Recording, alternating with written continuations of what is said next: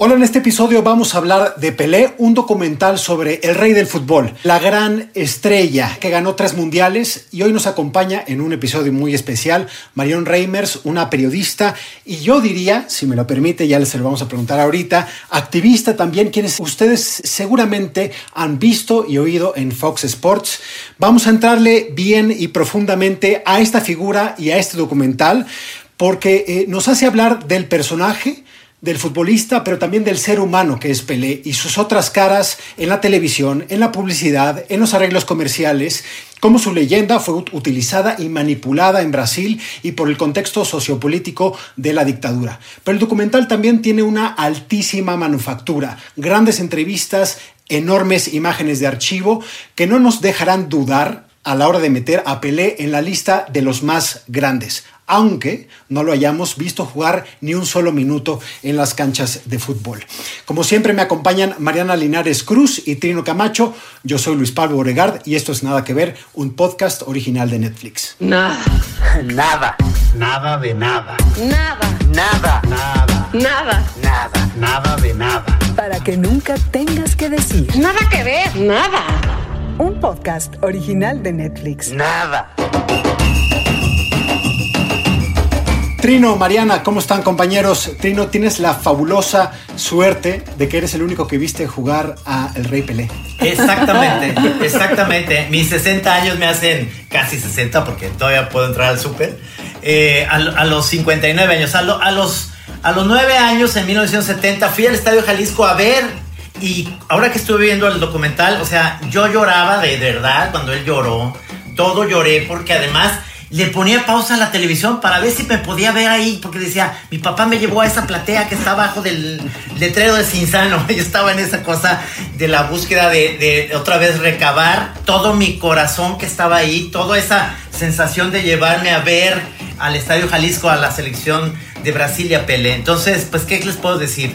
Para mí es un... eh, Este fue el documental más bonito que he visto en los últimos dos años que hemos hecho Netflix, que son casi 100 episodios. Estoy feliz de estar compartiendo esto con ustedes. Con escuchar la palabra pelea a mí me recuerda a mi papá, así directamente. No tuve la dicha de verlo jugar en las canchas, pero sí tuve la dicha de escuchar a mi papá en, en millones de relatos de cómo él sí lo vio y de lo que significó para toda esa generación. Y recuerdo desde siempre tener esta polémica, claro, en casa de Pelé y Maradona. Y mi papá siempre decía, pero es que era como que tan, tan obvio, ¿no? Tan obvio por la personalidad de Pelé más allá de la propia cancha. Y este documental me parece que lo resume, lo pone muy bien, porque sí es un fuera de serie desde que tenía 16 años y tiene la posibilidad de jugar, pero su personalidad hace que se vuelva un personaje que un país entero, un mundo entero, un continente entero pudiera vibrar durante tantos, tantos años simplemente con, con su nombre, ¿no? Y de pronto nada más pensar en Brasil y decir Pelé era parte o es parte de lo que es y significa esta, esta personalidad que en el documental se ve clarísimo y me encanta además que lo vemos casi todo el tiempo con esta sonrisa franca, como muy cálida, que se te antoja hasta la fecha irlo a abrazar y darle de besos. Me encanta que en el episodio 99 de Nada que Ver tengamos a una invitada, que ya hablamos de ella, eh, Marion Reimers, eh, quien, y, Marion, bienvenida a este programa, pero qué, rico poder discutir contigo este documental, esta figura. eh, tú publicaste con nosotros, y me refiero, bueno, con nosotros me refiero a mi otro trabajo en el país, eh, un texto que se llama El Maradona del futuro, porque eh, de vez en cuando nos da por observar a estas grandes figuras de la cancha debajo o, o con grandes luces por todos los ángulos. En el caso de Maradona ya sabemos por qué, ¿no? La muerte lo permite.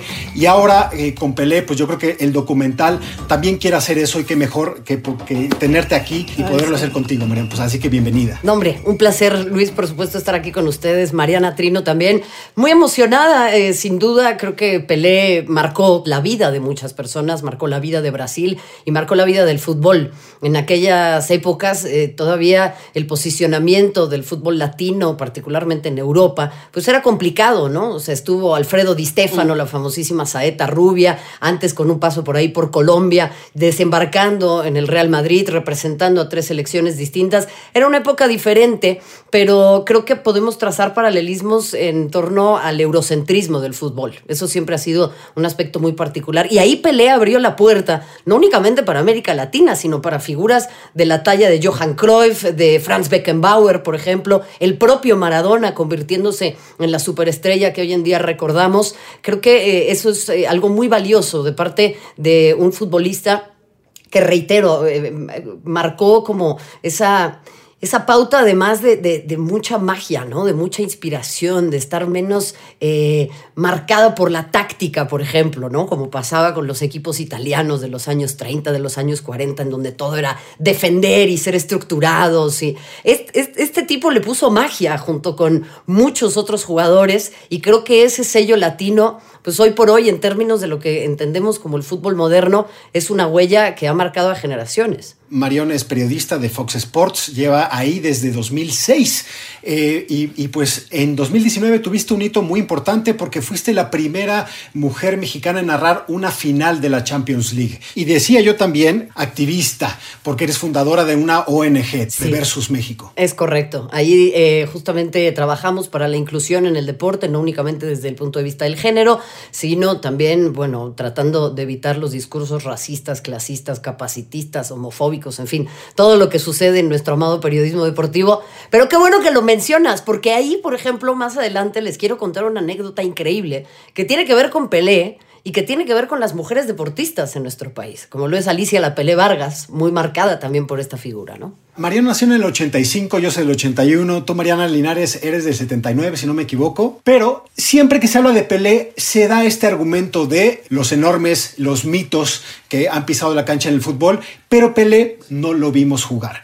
Y lo que hicimos aquí en Nada que Ver es preguntarle a los chavillos, a los chavos, quién es Pelé. Esto es algo de lo que nos dijeron. ¿Quién es Pelé? No, es que yo no sé qué es Pelé. Uno de. Equipo de. Es, un jugador de fútbol de Brasil. No sé quién es Pelé. Pelé es un futbolista súper famoso. Y él metió el gol en el mundial, creo que sí. Y este da muchos goles y casi siempre gana y... No sé, no sé quién es Pelé. Es un futbolista profesional que jugó por los años 70 y fue el campeón del mundo. Es un jugador brasileño que fue de los mejores, pero como yo soy zurdo, le voy a más a Messi y a Maradona. pues bye.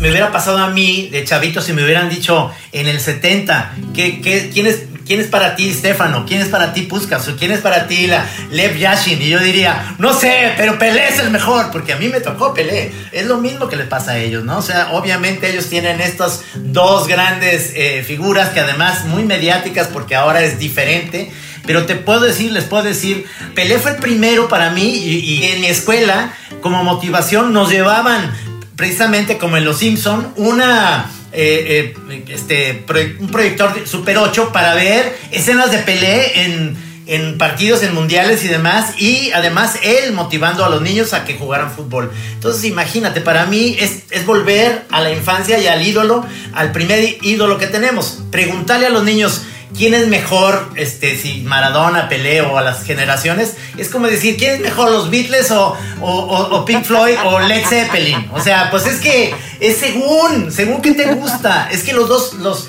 todos son grandes. Y es decir, Pelé. ¿Quieres que sea más aburrida, Trino, todavía? Digo, para ya zanjar la discusión.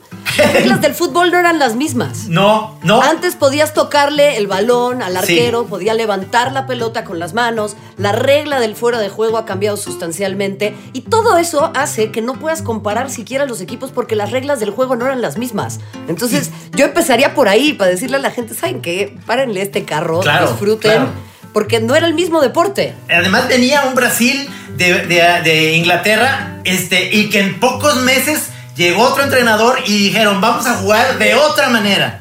Y hicieron, en el 70 revolucionaron eso. Yo se lo puse a mis chamacas, que no tenían ni idea, y les quedó de alguna manera claro que este señor era un crack del fútbol, ¿no?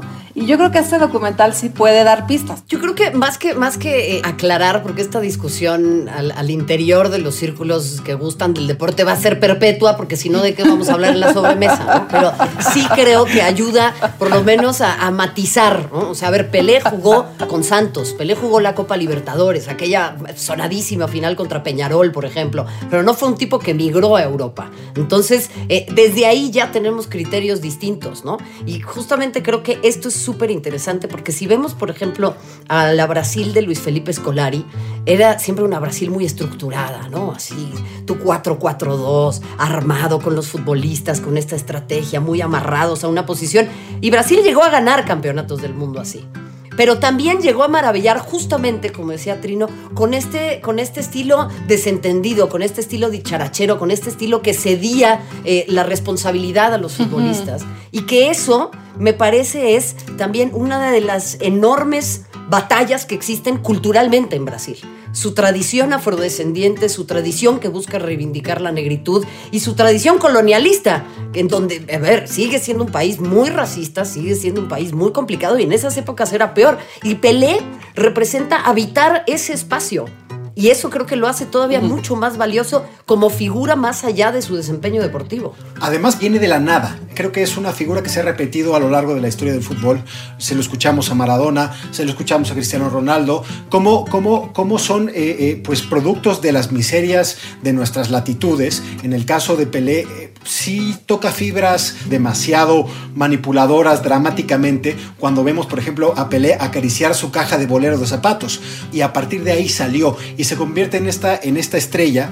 Hay una cantidad de ángulos restaurados en un material prístino que nos, nos ayudan a verlo con amor, de cómo es, como si estuviéramos parados en la cancha con un gafete en las copas mundiales.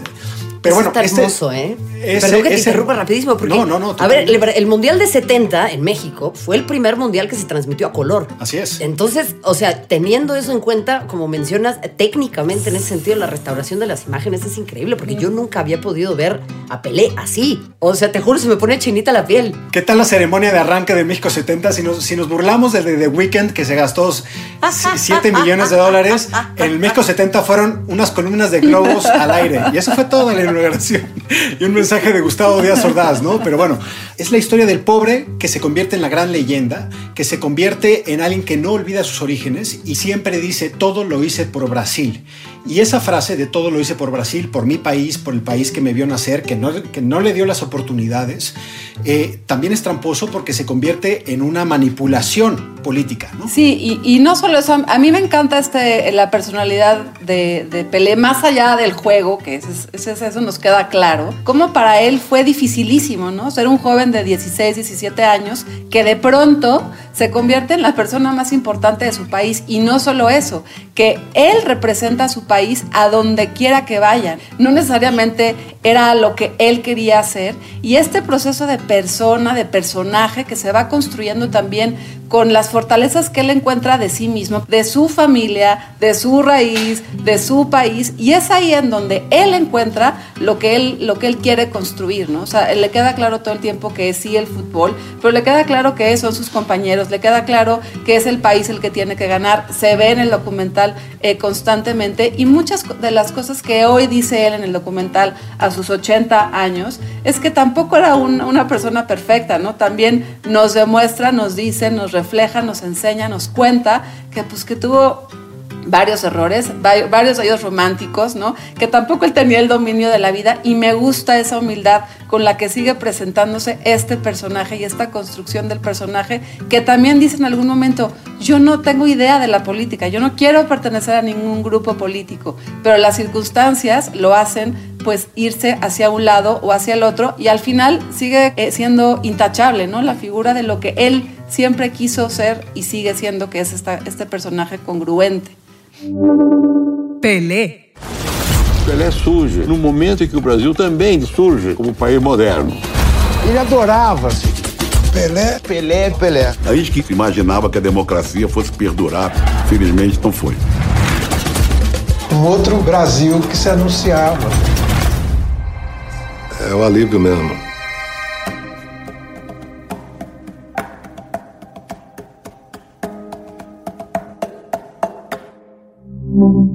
Te quería preguntar, tú obviamente ves horas y horas y horas de fútbol eh, en la semana, al mes y se acumulan al año. Algo te, ¿Qué te llamó la atención de, de- este documental, de cómo está hecho? Y yo creo que la gente piensa, puta, otro documental de Pelé. No hay tantos, no hay tantos. A ver, quiero, quiero volver a subrayar lo que mencionábamos anteriormente, ¿no? O sea, el, el tema de las imágenes restauradas es increíble, porque sí le da una cercanía a la audiencia muy distinta a que si ves el video en un canal de YouTube, ¿no? Este, con, con generalmente además con música electrónica y cosas horribles. O sea, todos los videos de fútbol que hay en internet, todos están pésimamente editados. Entonces, obviamente esto le da un salto de calidad enorme. Generalmente los documentales de deportes tienen que ver mucho con la épica, con la figura, con lo que sucede al interior de el terreno de juego, del vestidor, pero no existe una interseccionalidad con el contexto. Y creo que acá es muy valioso entender a Pelé en su ahora sí como si fuera una obra, ¿no? En su contexto de producción y en su contexto de consumo, que son absolutamente distintos. Y me parece que a veces le exigimos y le exigíamos, por ejemplo, a Maradona, situaciones que vemos hoy en día con figuras de su talla, pero que no eran posibles en ese momento o que no estaban tan marcadas, ¿no? O sea, sí creo que el, el asunto de la dictadura en Brasil, la manera en la que Pelé se convirtió en una superestrella, cómo también mediáticamente empezó a centrarse mucho en torno a su figura, son eh, eh, elementos narrativos que son muy importantes y que normalmente no vemos. Es decir, no tiene nada más que ver con si Pelé metió los mil goles o no los metió y si contaba los que metió en el recreo, que toda la vida se le ha reclamado, sino más bien entender qué significa esta figura en el contexto mundial, el comparativo con Ali, si fue activista, si no fue activista, si se vinculó con los poderes eh, eh, fácticos o no. O sea, creo que eso da para un análisis muy importante de las figuras que tenemos en, en- en- en el circo, ¿no? Mediático, sea Pelé o no sea Pelé. Y creo que eso es valiosísimo. A mí me gustaría mencionar un nombre que es responsable de lo que, de lo que vemos en pantalla, además de los directores de, de este documental, que es Antonio Venancio. Es el archivista brasileño, que además es importantísimo, tiene mucho conocimiento y tiene muchas horas de vuelo, eh, llevando a la pantalla eh, pues, épicas del deporte.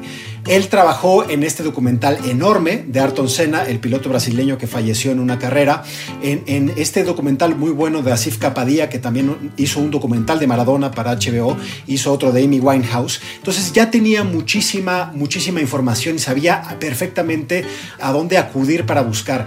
Es una chamba que tiene que ser obsesiva.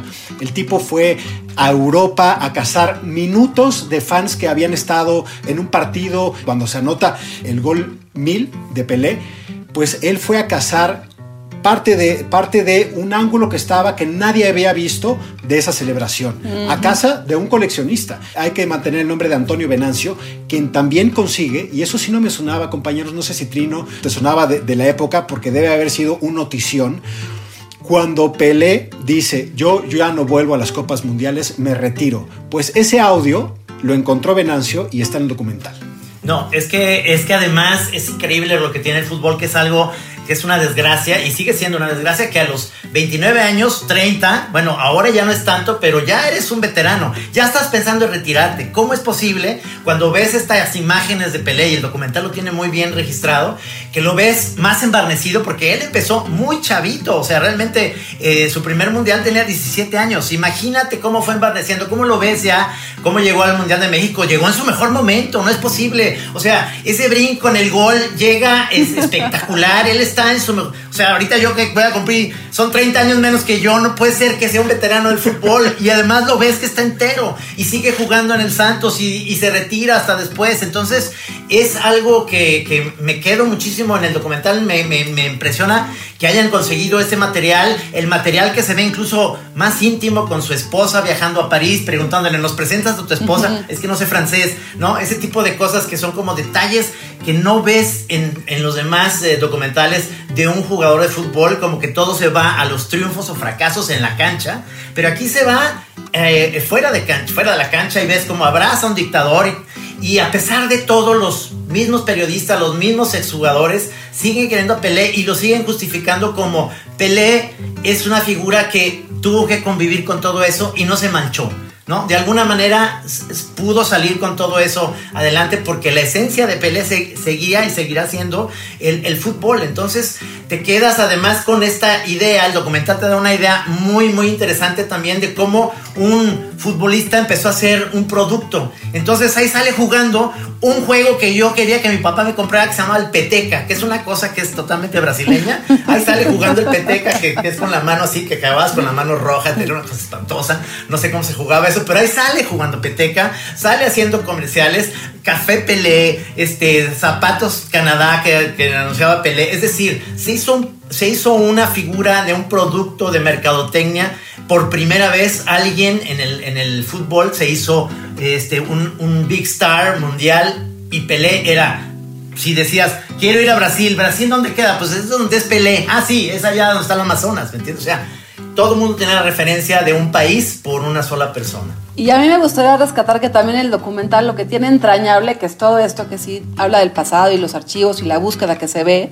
eh, es esta posibilidad de platicar con los amigochos, con los jugadores, con los familiares de Pelé, ¿no? Hoy en día y sentarse en una comida y esta hacer la broma maldita de los 80 años de que vamos a ir a jugar fútbol, me encantó, ¿no? Me encantó porque es, es eh, darle, a, eh, darle esta legitimidad de personaje con las voces y las historias de sus amigos y en el momento que le dio, le cedió el lugar a, a otro amigo y por qué uno le dio un pisotón. Y es esta cosa, siento yo, tan brasileña, tan, tan, tan entrañable del fútbol que va más allá otra vez de la figura de un, de un personaje, sino de su amigo Pelé, ¿no? Y me encanta a mí esta parte del documental que es hoy en día, ¿no? En el 2020 fue filmado con estas voces que recuerdan el, el pasado, pero que también se reúnen en, en el hoy para darle valor a lo que hoy sigue siendo Pelé, esa, me, me, esa, esa, escena me faltó un poco, Mariana, como que me hubiera gustado que alargaran porque eh, no puedo creer que no hayan hecho chistes ya de, de, de sobre todo del Pelé de después, porque el, el, el, documental se centra, y hay que también decirlo para la gente que nos escucha, eh, eh, como que cortan, cortan los periodos más polémicos y se centran específicamente, sí. hay un poco de historia de infancia, hay un poco de, historia de origen, sí. pero se centra específicamente del Mundial de 1958 hasta México 70. Uh -huh. Pues es el gran epílogo, ¿no? O el clímax en una carrera, pues, pues brutal. Pero es ahí, todo lo que viene después se deja un poco. Y eso yo creo que también es un poco polémico, porque también en los documentales hay que hablar de qué dejan fuera. Si bien aquí el contexto de si fue utilizado, manipulado por la dictadura golpista eh, brasileña, pues también hay una parte del de legado que se deja fuera. Insiders. Ricardo López reflexiona sobre la intersección entre fútbol y regímenes autoritarios en el siglo XX. Não é que o Pelé faça a diferença. Pelé foi a diferença. Pelé es de alguna forma un documental convencional. La celebración de un ícono cultural, de un grandísimo futbolista. Lo admiran sus amigos, compañeros, entrenadores y familiares, pero no se queda ahí. También retrata una cara de la historia de Pelé que no es muy conocida fuera de Brasil. Mas o Brasil é meu país. Significa tudo para mim. Cuestiona su actitud durante la dictadura del general Emilio Garrastazu Medici entre 1969 y 1974 en Brasil. Sempre me procuram para ver se posso apoiar um lado ou outro. Todo tipo de regímenes autoritarios y dictadores se han tratado de colgar de los éxitos de los deportistas. Berlín fue la sede de los Juegos Olímpicos de 1936 cuando Hitler ya era dictador de Alemania y había cambiado los símbolos tradicionales por los colores y escudos del nazismo. Durante esos Juegos, la directora Leni Riefenstahl hizo una película propagandística sobre los atletas que compitieron. Fertig.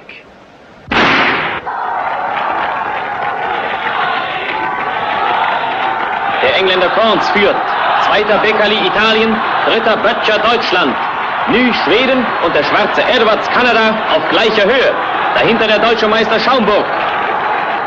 Dos años antes, en 1934, Italia fue sede del Mundial del Fútbol. Y cuenta la leyenda, el dictador fascista Benito Mussolini hizo todo lo que pudo para que su selección ganara el torneo. En la siguiente Copa del Mundo, cuatro años después, Italia llegó a la final, donde el entrenador de la selección recibió un mensaje del dictador. Vencer o morir. Por suerte para el entrenador, los italianos se convirtieron en bicampeones. El deporte convertido en propaganda. Aquí otro ejemplo de la intersección de fútbol, dictadura y propaganda. En el Mundial 78, en Rosario, en el Mundialista, todas las banderas, para alentar a un equipo Argentina que contra esta selección de Perú debía sacar cuatro goles de diferencia, pero... Argentina era sede del Mundial de Fútbol y estaba controlada por una junta militar que dictaba los asuntos públicos bajo las órdenes del general Videla. Usaron la organización del Mundial para proyectar una imagen de normalidad. Y como la dictadura prometió que la selección argentina ganaría el torneo, queda un sospechosísimo triunfo de 6 a 0 sobre la selección de Perú. Por las reglas de ese torneo, Argentina tenía que ganar por más de 4 goles para pasar a la siguiente ronda, y la selección peruana admitió 6. Pero todavía no alcanzaba porque vendría el otro, de nuevo la Rosa Luque y el sexto para Argentina, clasificada en el Mundial 78 para llegar a las finales.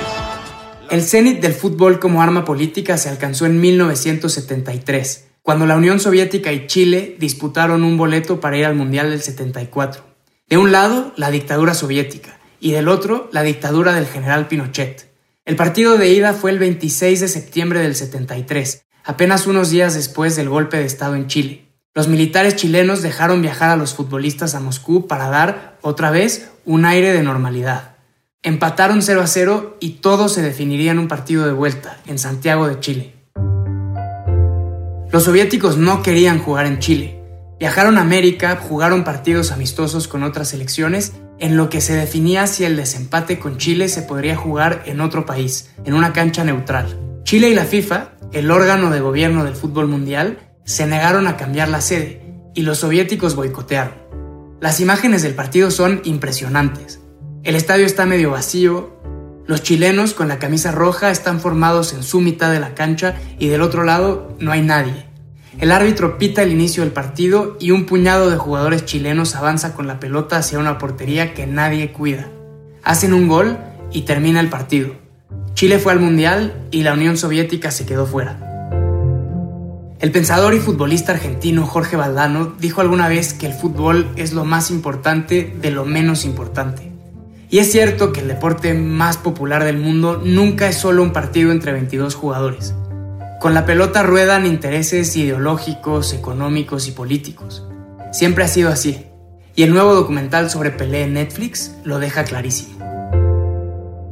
Es muy interesante lo que plantean, porque, a ver, eh, creo que al mencionar ciertas cosas quiere llevarnos a olvidar otras. ¿no? Su polémica relación con Shusha, eh, un montón de situaciones que se, que, de, de, las que fue acusado después, Pelé, eh, en términos incluso fiscales y, y de delitos, sí. ¿no? Lo veo igual que, que, como con Maradona, ¿no? O sea, creo que es una muy buena excusa el decir, yo nunca me metí en política, yo solamente era un jugador de fútbol, yo solamente quería hacer feliz a Brasil. Eso lo siguen diciendo Lionel Messi y Cristiano Ronaldo mientras tienen este, empresas en las Islas Caimán, ¿no? Y Cristiano Ronaldo es acusado de violación. Entonces, creo que acá viene a colación una discusión muy importante, y eso lo hablábamos en el tema de Maradona también, ¿cómo recordamos a los ídolos? ¿Qué concesiones les damos, ¿no? Y ahí yo creo que es muy importante siempre entender que los futbolistas, las futbolistas, los atletas son, como lo dice un libro maravilloso sobre periodismo deportivo, eh, esclavos de millones de dólares. Sí lo son. Están sujetos a poderes que les trascienden, son eh, empleados multimillonarios, sí, son figuras importantísimas, pero que viven en lugares de mucha soledad. Sin embargo, yo creo que esto no los puede, eh, no, no los exime de asumir una responsabilidad en la esfera pública, sobre todo después de muchos años en donde Pelé, pues ya con el cosmos en Estados Unidos, abrió el mercado para el fútbol, soccer en Estados Unidos, especialmente para los hombres. Y sí, creo que tenemos que entender esa grieta y cuestionar a las estructuras que siguen permitiendo esta clase de cosas, pero creo que también tienen una responsabilidad muy importante. Y ese tema de que Pelé lo hacía todo por Brasil, bueno, pues habría que ver por cuál Brasil.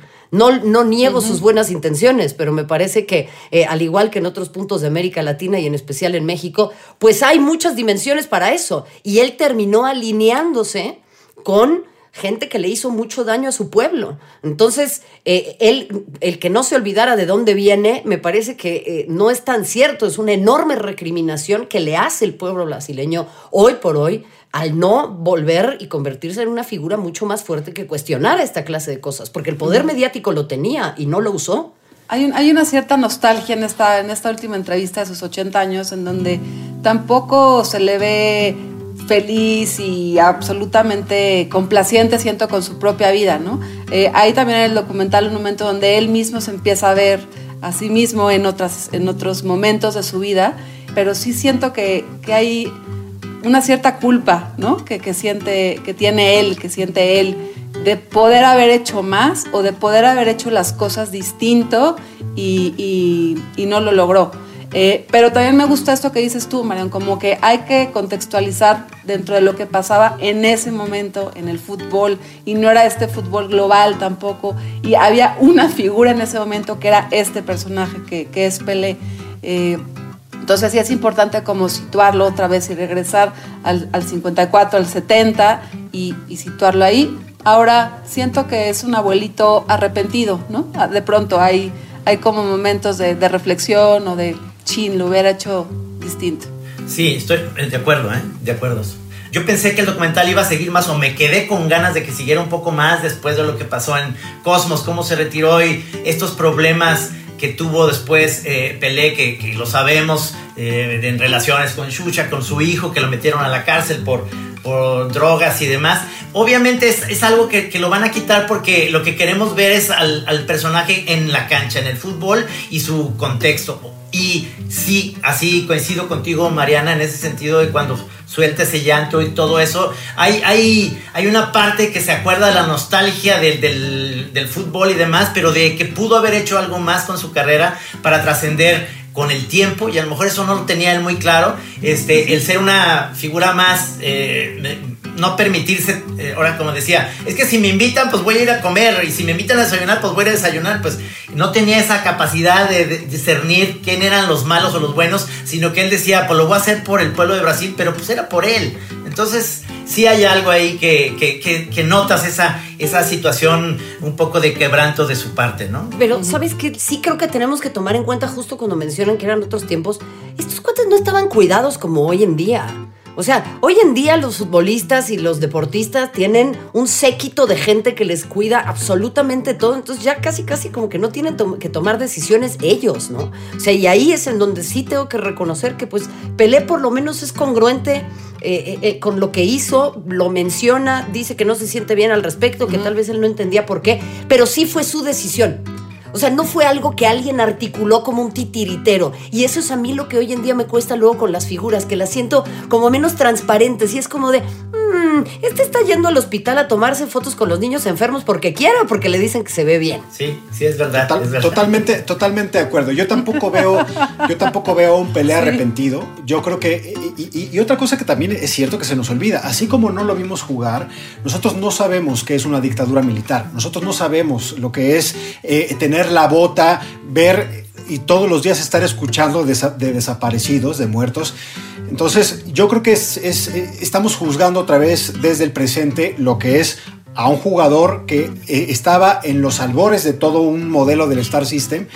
Pero hay una cosa que sí me gusta eh, en el documental, que también no solamente, es, ya lo decía Mariana, están los jugadores que jugaron eh, con Pelé, sino también hay figuras políticas. Está Fernando Enrique Cardoso, que es un presidente brasileño, está Benedita da Silva, que, es, eh, que fue gobernadora de Río de Janeiro, una gobernadora muy popular, y Cardoso puede ser polémico y lo que sea, pero yo creo que al participar y, al, al, hablar aquí en el documental, creo que el saldo es positivo, obviamente, de lo que representa la figura política de Pelé, aunque tiene esas cosas, y creo que el documental no lo deja fuera.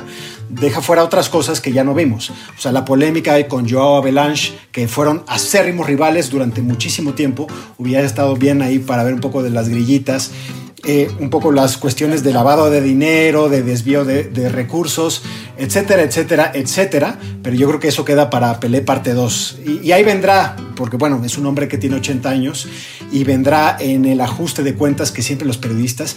No sé si te pase, Marión, que yo, yo siempre veo esto. O sea, se convierte en una figura y después no pasó un solo minuto donde lo viéramos solo a Pelé. Había un enjambre de tipos ahí con la grabadora, la cámara, oye, le, dándole palmados en la espalda de la entrevista, que esto y esto. Yo decía, ¿qué? Híjole, el gremio a veces es muy difícil de, de, de, de defender, ¿no? Sí, y el, el, del periodismo deportivo más. Claro. Oye, Marión, pero además, ¿qué tiempos en el que no había o sea, la, la, gente estaba en la cancha prácticamente, entonces ganaba un partido y se, se, le iban a romper la camiseta, abrazarlo, a tocar. Que dices, eso es imposible ahorita, ¿no? Oye, ¿qué tal, ¿qué tal, el gol? Mete el gol mil y, sí. y el cabrón agarra el balón de este es un recuerdo, de este sí me importa, se lo baja y se, se lo baja. Era otro tema. ¿eh? Nunca más. Eran otros tiempos. O sea, sí. me, me parece maravilloso desde ese sentido, ¿no? A mí también me da mucha nostalgia. Me pongo a pensar en futbolistas que pasaron por Santos, ¿no? O sea, Pelé, Neymar, Marta, Marta cuando volvió a jugar en Santos, eliminaron el equipo femenil para pagar el sueldo de Neymar, ¿no? O sea, y, y, que siempre decían, Marta, la pelé, la pelé mujer, ¿no? No, no, no, es Marta. Y Marta incluso logró desmarcarse de, de esa figura. Tan pesado era Pelé, ¿no? O sea, hablábamos de, de la Pelé Vargas, por ejemplo. Ajá. A ver, futbolista icónica, jugando una final en 1971 en el Estadio Azteca, cuando el año anterior había jugado Brasil. Fueron a jugar ese primer mundial no oficial a Italia en 1970 y se encuentra Pelé en un avión. Y entonces él eh, se saludan y, y, y, y, le platican a él que ella juega muy bien, le enseñan recortes de periódico y demás, y él dice, ah, creo que ya había escuchado de ti, tú juegas como yo. Y de ahí le salió el apodo la, la Alicia La Pelé Vargas. Entonces, o sea, eso nos habla también de, claro. del peso tan específico que tiene este hombre, ¿no? O sea, a mí, a mí esa anécdota me encanta porque, bueno, sí. tenemos a nuestra buenísimo, propia Pelé. Buenísimo. Ahí está, esa es la anécdota que nos, que nos había prometido Marión desde el arranque del episodio. Marión, muchísimas gracias por tenerte aquí, disfrutar esta charla. Muy, muy, muy sabrosa la charla y pues te seguiremos viendo y escuchando. Al contrario, yo también lo seguiré viendo y escuchando y la verdad es que les agradezco mucho la oportunidad para hablar de estos temas que a mí me encantan y, y qué rico poder platicar de algo tan increíble como este nuevo documental que yo quiero invitarle a todo el mundo a que no se lo pierda porque abre estos temas de conversación que son tan importantes. Teino Mariana, pues un gusto, compañeros. Compañeras, Les mando compañeras. un beso y un, y un abrazo. Gracias. Gusto conocerte, Marión, ¿eh? Soy fan tuyo, ¿eh? Hombre. No lo dije, pero ya ahorita lo voy a decir. Muchas gracias. Lo voy a decir. Y escuchen el episodio 100. no son sí. mil como los goles de Pelé, pero bueno, ahí 100, ahí vamos poco a poco. Escuchamos la próxima semana. Hasta luego. Hasta gracias, luego, gracias. gracias. Hasta luego.